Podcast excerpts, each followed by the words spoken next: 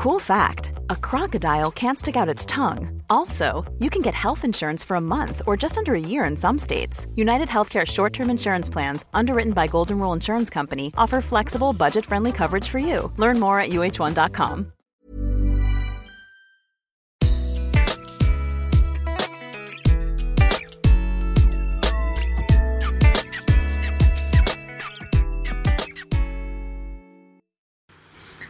Ja, hallo, mein Name ist Christian Hemschemeyer, Paartherapeut und Beziehungscoach in Hamburg. Heute mal ganz relaxed vom Sofa.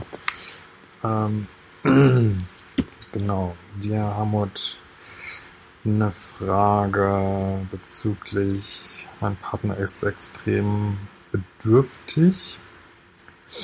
Und genau, einfach nur sagen, das nächste Woche geht ja mein Liebeschip Plus Tribe los, also eine neue Community. Macht gern mit, gibt auch so ähm, Lifetime, ganz besondere Angebote, findest du alles auf liebeschiff.de. Und der Liebeschiff Pro Kurs startet ja auch äh, mit besonderen Sachen. Ja, ähm, genau. Also es geht um das Thema, mein Partner ist sehr bedürftig. So, eine Nachricht von Kat Schranker. So, du begleitest mich schon einige Jahre. Manchmal schaue ich deine Videos häufiger, manchmal nicht so regelmäßig. Aber du hast mir in der Vergangenheit schon so unfassbar viel geholfen, was meine Geschichte auch zeigt. Hm. Nun ist es so, dass ich etwas ziemlich Verrücktes gemacht habe. Ich habe mich von meinem Partner getrennt. Uh, nicht das erste Mal, denn eigentlich habe ich mich immer von meinen Partnern getrennt. Diesmal ist aber alles anders, denn die Beziehung lag nicht in Scherben, keiner ist fremdgegangen. Ich würde sogar sagen, dass auf beiden Seiten noch Liebe da ist. ja, oft bleiben wir eh viel zu lange in der Beziehung und äh, man lernt auch so früher zu gehen durch diese Arbeit. Also alles okay. Ich habe mich getrennt, weil mein Partner mir nicht das geben konnte, was ich brauche und will. Damit meine ich jetzt nicht seine Energie, aber seine Aufmerksamkeit und Interesse. Wir sind vor 1,5 Jahren zusammengekommen und ich war wieder in alten Mustern. Er war bedürftig, hatte schlimmen Liebeskummer und da wollte ich ihn rauslieben. Hat geklappt. Ich weiß leider auch, was ich da mache. Denn ich suche mir stets Männer, die problematisch sind. Ja, also bei Liebeskummer hat es per se nicht verfügbar. Ähm, auch wenn er sonst verfügbar sein könnte. Also emotional verfügbar und naja, immer Männer daten, die im Projekt sind, ist auch nicht gut. Ne? Ich sage ja immer, date die Rose und nicht den Samen. Ähm, nun aber der Witz, ich habe die Arbeit an mir vor zwei bis drei Jahren begonnen und habe plötzlich die Seiten gewechselt. Ich habe keinen toxischen oder bösen Partner ausgewählt, der mir aktiv wehtut, sondern einen bedürftigen und co-abhängigen. Jemand, der mich selbst erschreckend gespiegelt hat und jetzt bin ich komplett verwirrt. Ja, es gibt überhaupt keinen Grund, verwirrt zu sein. Ähm, also ich würde sagen, du bist viel weiter, als du denkst. Also zu diesem Prozess, der verläuft eigentlich so in fünf Stufen mit dem Liebeschip mache ich auch nochmal ein Video zu. Aber es ist so grob. Ähm, es gibt also erstmal diese passive Co-Abhängigkeit, aktive Co-Abhängigkeit, dann fängt man an sich zu arbeiten. Und in Phase 4 von 5, wo du jetzt bist, ähm, ja, da datet man Co-Abhängige. Häufig. Ähm, und es kann auch noch, also es kann theoretisch gut gehen, wenn der andere mitzieht, aber hier ist das ja scheinbar nicht der Fall und das ist so ein Spaß vom Universum, mal nochmal zu zeigen, wie man selbst früher war. Ähm, aber da kannst du eigentlich für dankbar sein. Das ist, rundet deine Arbeit noch ab. Ähm, genau. So, hier nun aber meine Geschichte. Ähm, nachdem sein Liebeskummer verflogen war, sind wir uns noch einige Zeit, haben wir uns einige Zeit gedatet, kamen wir endlich zusammen. Erst war alles schön. Doch irgendwann habe ich gemerkt, dass das Gleichgewicht nicht stimmt. Er hat viel genommen und nicht viel gegeben. Ich bin ja schon mit 187 Prozent in die Sache rein, als er selbst noch gar nichts geben konnte. Ja, das ist eben doch wieder so ein bisschen eine Co-Abhängigkeit, also deine auch ausgelebt hier. Ne? Äh, wir sind beide in den 30ern, beide selbstständig und beide etwas vorbelastet. Ich hatte vor Jahren eine schwere Depression, aus der ich mich mit Kliniktherapie und viel Arbeit an mir selbst herausgekämpft habe. Es hat mit einem, er hat mit einem Ereignis zu kämpfen, äh, ja, das ihn sehr belastet hat. Hilfe hat er sich nie geholt, im Gegenteil. Er hat wohl eine große Mauer um sich gezogen. Mir wurde in der Beziehung immer klarer, dass ich nicht so richtig an ihn rankomme. Manchmal blitzte sein, wie ich denke, war es ich durch. Denn eigentlich ist er ein geselliger, lustiger Typ. Ja, spielt keine Rolle, was jemand sein könnte, wenn er es nicht ist, ne? Er ist sehr liebenswert und warmherzig und ein herzensguter Mensch. Und der hat irgendwie sogar Ambitionen und Ziele im Leben. Die Dinge, die ich an ihm besonders liebe. Aber es liegt alles unter einer dicken Schicht und vor allem die Ambitionen und das Lustige kommt eher selten durch. Meist ist er griesgrämig, faul und unambitioniert. Ja, also wenn du das über deinen Mann sagst, ist die Beziehung, glaube ich, eher am Ende so, wenn das dein Fazit ist. Ähm, gut. Ich brauche aber jemand an meiner Seite, der auch mal Eigeninitiative ergreift, Unternehmung selbstständig plant und mich auch einfach mal überrascht. Ja, also wir reden hier von männlicher Polarität, die scheinbar nicht da ist. Einen aktiven Partner, alles Dinge, die ich auch gebe und einfach erwarte. Das ist wohl einer meiner Standards.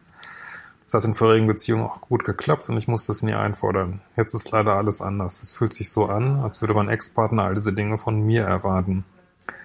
Manchmal schiebt er auch seine schlechte Verfassung vor und so haben wir in anderthalb Jahren nicht wirklich viel unternommen. Ich kann es an einer Hand abzählen, das ist traurig und nicht befriedigend. Er ist extrem passiv, lässt alles vor sich ergehen und so behandelt er auch die Beziehung. Ja, also er hat dich nicht gedatet, nicht, nicht einen Hof gemacht, ja, darf man sich nicht wundern, dass das passiert. Also da hast du lange und wahrscheinlich viel zu lange ausgehalten. Er sieht mich als eine Selbstverständlichkeit an und fordert immer wieder bestimmte Dinge von mir ein. Sein mangelndes Selbstwertgefühl ist wohl daran schuld, dass ich ihm immer wieder beteuern muss, dass ich ihn liebe. Gut, das ist jetzt auch nicht äh, besonders männlich. äh, wenn er kocht, sagt er beim Servieren, das wird dir sicherlich sowieso nicht schmecken. Oh. Oh my God. Oh Gott, das ist very sexy. Äh, um dann von mir zu hören, wie toll es schmeckt. Er meckert an seinem Aussehen, obwohl er ein hübscher Kerl ist, sein Selbstbewusstsein hängt vom Außen ab. Ja, ist ja ein ziemlich einheitliches Bild, was du hier schilderst. Ähm, ich muss ihn immer wieder loben und bestätigen, komme mir dabei wie die Mutter eines fünfjährigen Jungen vor. Ja, keine Polarität. Äh, das hast du alles aber toll gemacht und dann genauso muss ich auch Kritik vortragen. Ganz behutsam, ganz langsam, ganz bedacht. Denn er nimmt alles extrem persönlich und ist nicht in der Lage, Kritik differenziert zu betrachten. Sein Selbstwert zerschellt an Kritik. Es wirkt, als wäre er nur halb anwesend und desinteressiert und vielleicht einfach maßlos überfordert mit den Dingen, die um ihn herum passieren. Ja, du bist immer noch im co-abhängigen äh, Analysemodus, den kannst du abhaken. Also, du weißt doch alles. Du hast deine Standards, die erfüllt er nicht. Du hast es probiert, länger probiert, er erfüllt sie nicht. So. Meine Freundin meinte zu mir, dass er so sehr beschäftigt damit ist, nicht mit sich beschäftigt zu sein. Ja, das ist alles Analysemodus. Lass das, geh weiter und lass in Zukunft diesen Analysemodus. Der kitschige Spruch, wer sich nicht selbst lieben kann, kann auch niemand anders sonst lieben, macht für mich plötzlich komplett Sinn. Der ist nicht kitschig, kitschig, das ist einfach eine Realität.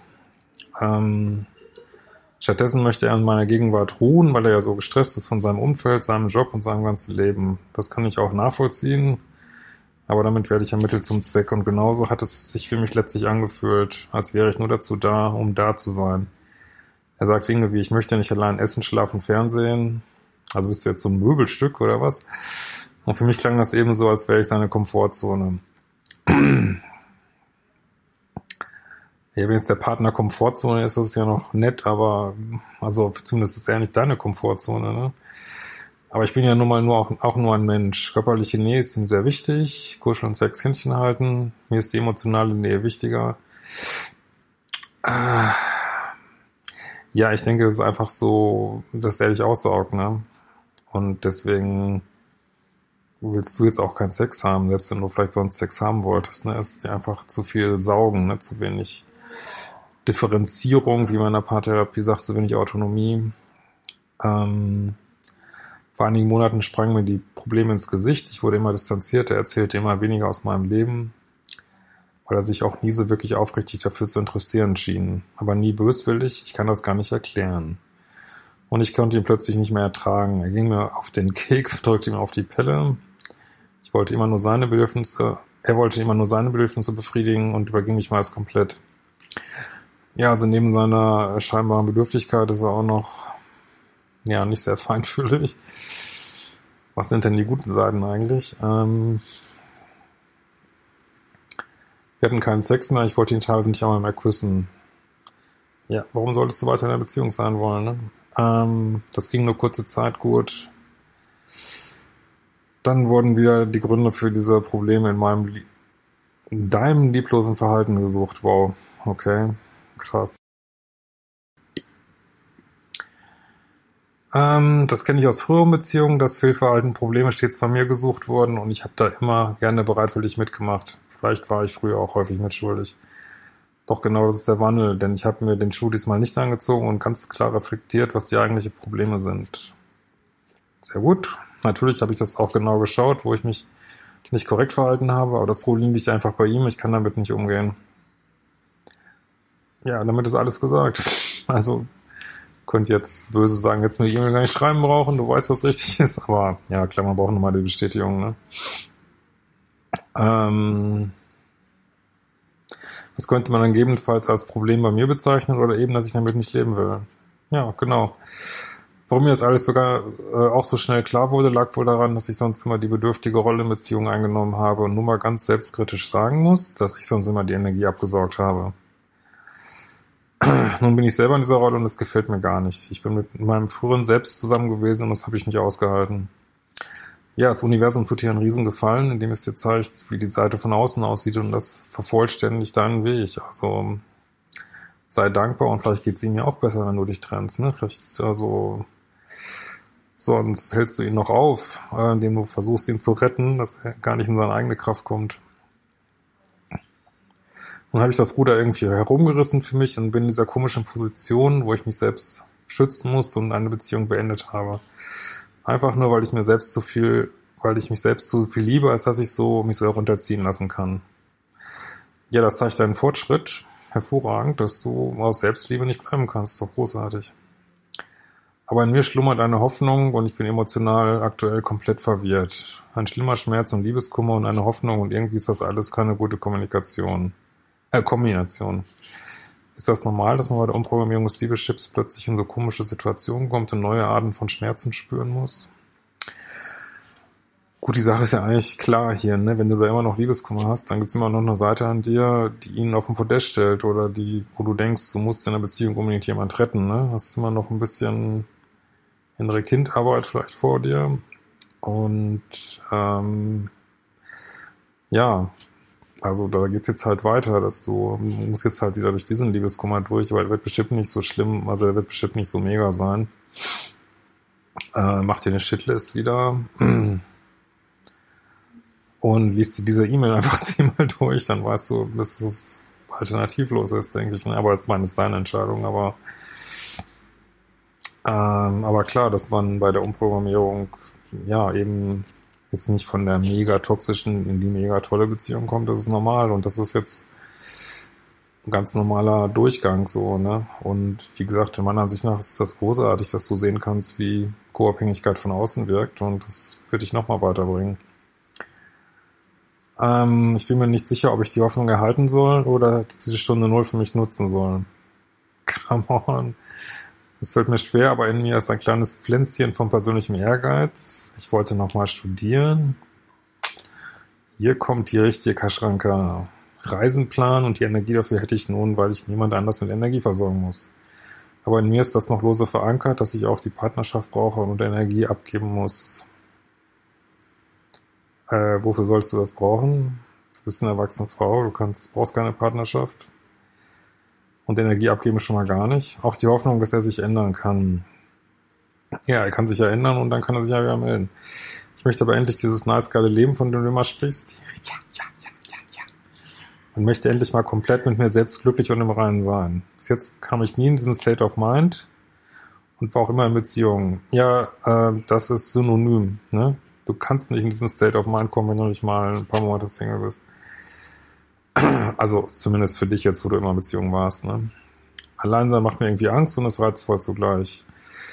Fucking go for it. Das wird so geil, kann ich dir sagen. Hast du eben ein bisschen Liebeskummer und dann packst du dein nice geiles Leben an. Ey. Weiß gar nicht, äh, kannst ja, wenn du es nicht eh schon machst, da die Kurse noch machen, Selbstliebe-Challenge und dann gibst du richtig Vollgas und mach es, ist geil. Hilfe, ich bin verwirrt. Du bist nicht verwirrt. Du weißt genau, was du willst, glaube ich. Das ist einfach nur, brauchst noch mal ein bisschen Bestätigung, das umzusetzen. Äh, vielen Dank für deine Zeit und das Bearbeiten meiner Mail. Du machst eine tolle und extrem wichtige Arbeit und hilfst vielen Menschen. Danke und liebe Grüße, Kat Schranker. In diesem Sinne, wir werden uns bald wiedersehen.